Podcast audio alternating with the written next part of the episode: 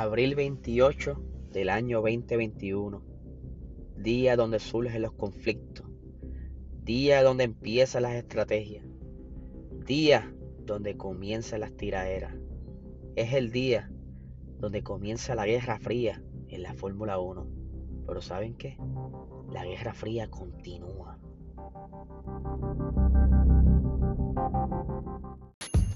Saludos amigos Fiebre, bienvenidos sean todos a otra edición más de Hablando Acelerado. Les habla Eliezer y ¿saben qué? Continúa la guerra entre Mercedes y Red Bull. Acaban de anunciar que Red Bull contrató cinco personas más que estuvieron trabajando en algún momento dado con Mercedes. Eh, y les voy a hacer rápidamente, antes que se me olvide, quiénes son esas personas para que estén al tanto de lo que está sucediendo.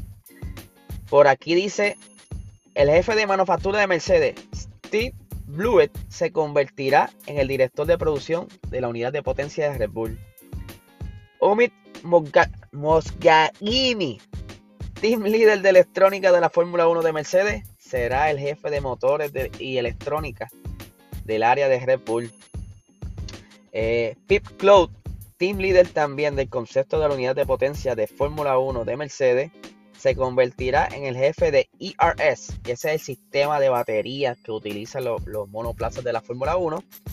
Él estará a cargo del diseño mecánico, eh, del diseño de este sistema mecánico electrónico eh, de Red Bull. Anton Mayo, que fue, quien fue también team leader de ingeniería de Mercedes, será el jefe de diseño de la unidad de potencia ICE, que es el sistema de enfriamiento del monoplaza. Mientras que Steve Browy, gerente de inspección final y en pista de, la, de Mercedes, se convertirá en el líder del grupo de operaciones de ICE, el sistema de enfriamiento del motor de la unidad de potencia de Red Bull. Eh, y para finalizar, que el equipo también ha nombrado un nuevo jefe de desarrollo mecánico, que cuyo nombre se anunciará las próximas semanas. O sea, ya Red Bull dice que esto va en serio. Yo no sé si parte de estos contratos fueron acercamientos genuinos de estas personas hacia, Red Bull, quizás en algún posting que hicieron, algún website, o si algunos fueron eh, que llegaron y otros fueron recomendados. Eso sería bien interesante saber cómo fue que surgió eso. Pero Red Bull va para adelante. Ellos dicen que, que el 2022 es de ellos. Estaría bien nítido volver a ver a Red Bull en, en sus tiempos de los 2013, 2012, 2011, donde ellos dominaban.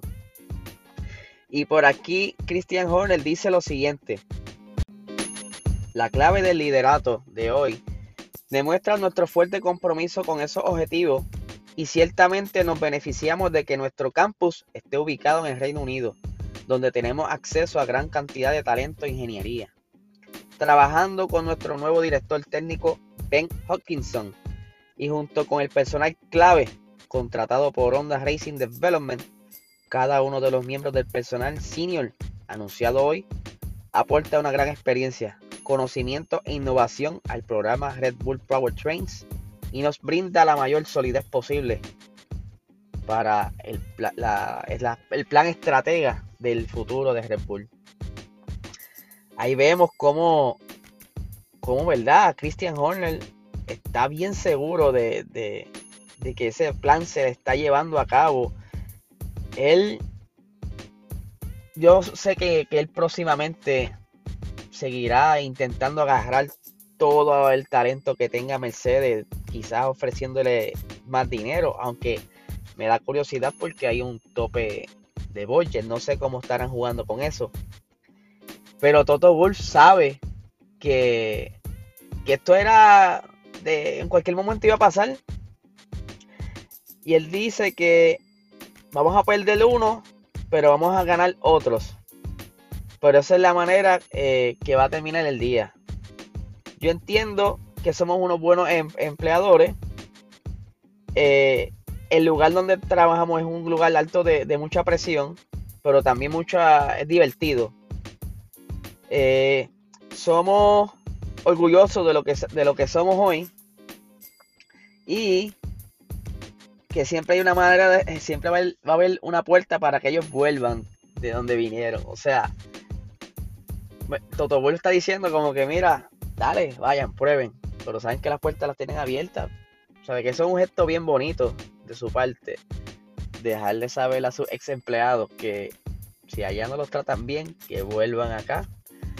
Eh, esta apenas está comenzando a medida que vaya pasando durante la temporada, vamos a ver quizás movimientos más agresivos, decisiones más agresivas, eh, porque ellos quieren, todos los equipos quieren en el 2022 comenzar con el pie derecho.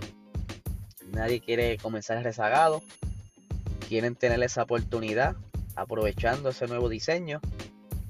Y pues estos son los movimientos clave que deciden una victoria o una pérdida. Y, yo creo que están, lo están haciendo bien. Se ve curioso porque se estén contratando entre ellos mismos.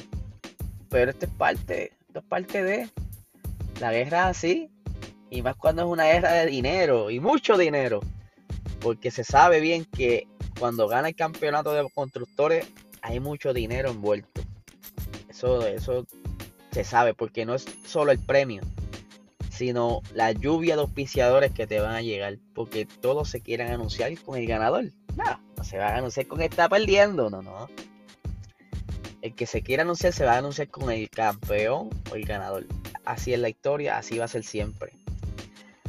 Y por otra parte, recientemente había hecho un post donde estaba mencionando que va a venir una nueva categoría de motorsports sabe muy bien que la FIA está haciendo todo lo posible por quedarse con el mercado de motorsports y creo que de las mejores categorías las tiene la, la FIA. Y recientemente comenzó lo que es Extreme E, que ya yo les he hablado a ustedes, que es una categoría 4x4 eléctrica eh, con unos, unos, principios bien chéveres.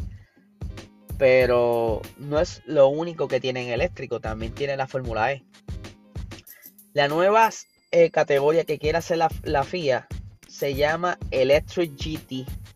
Es un formato de carrera GT, de Grand Touring, pero van a ser carros eléctricos.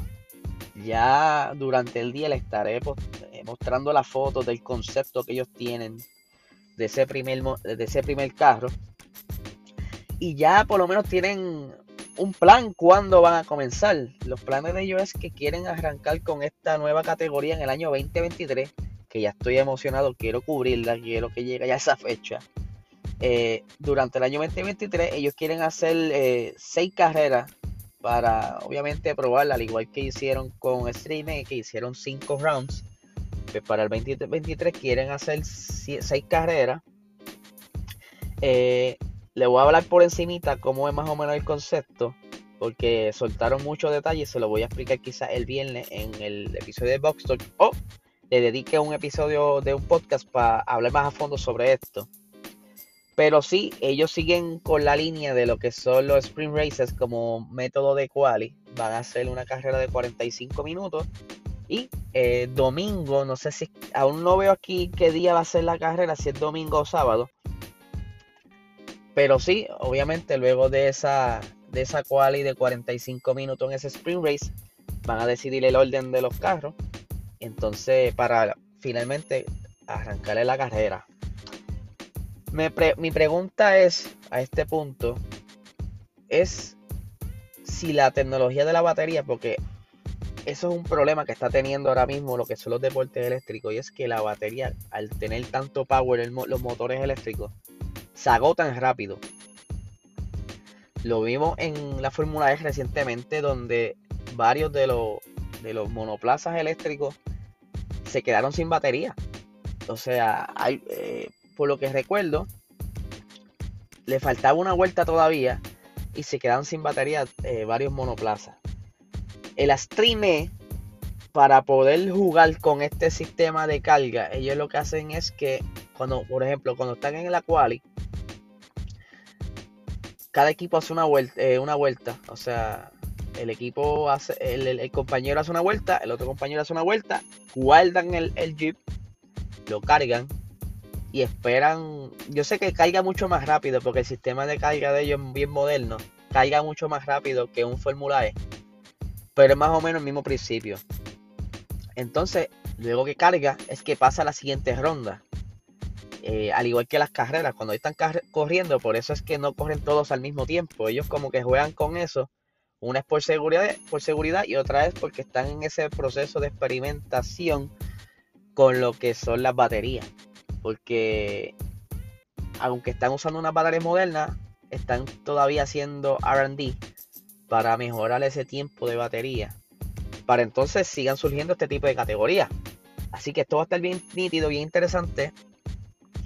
Se sabe que estos carros eléctricos, ya hemos visto varios hypercars, que son súper rápidos, que alcanzan eh, de 0 a 60, qué sé yo, 2 segundos, 1 punto algo, de verdad que son bien rápidos. Y la ventaja es en cuanto a velocidad, es que un motor eléctrico no depende de la eficiencia de la combustión dentro del motor interno, sino que es algo instantáneo. Eh, depende más bien de, la corriente que esté completa ahí.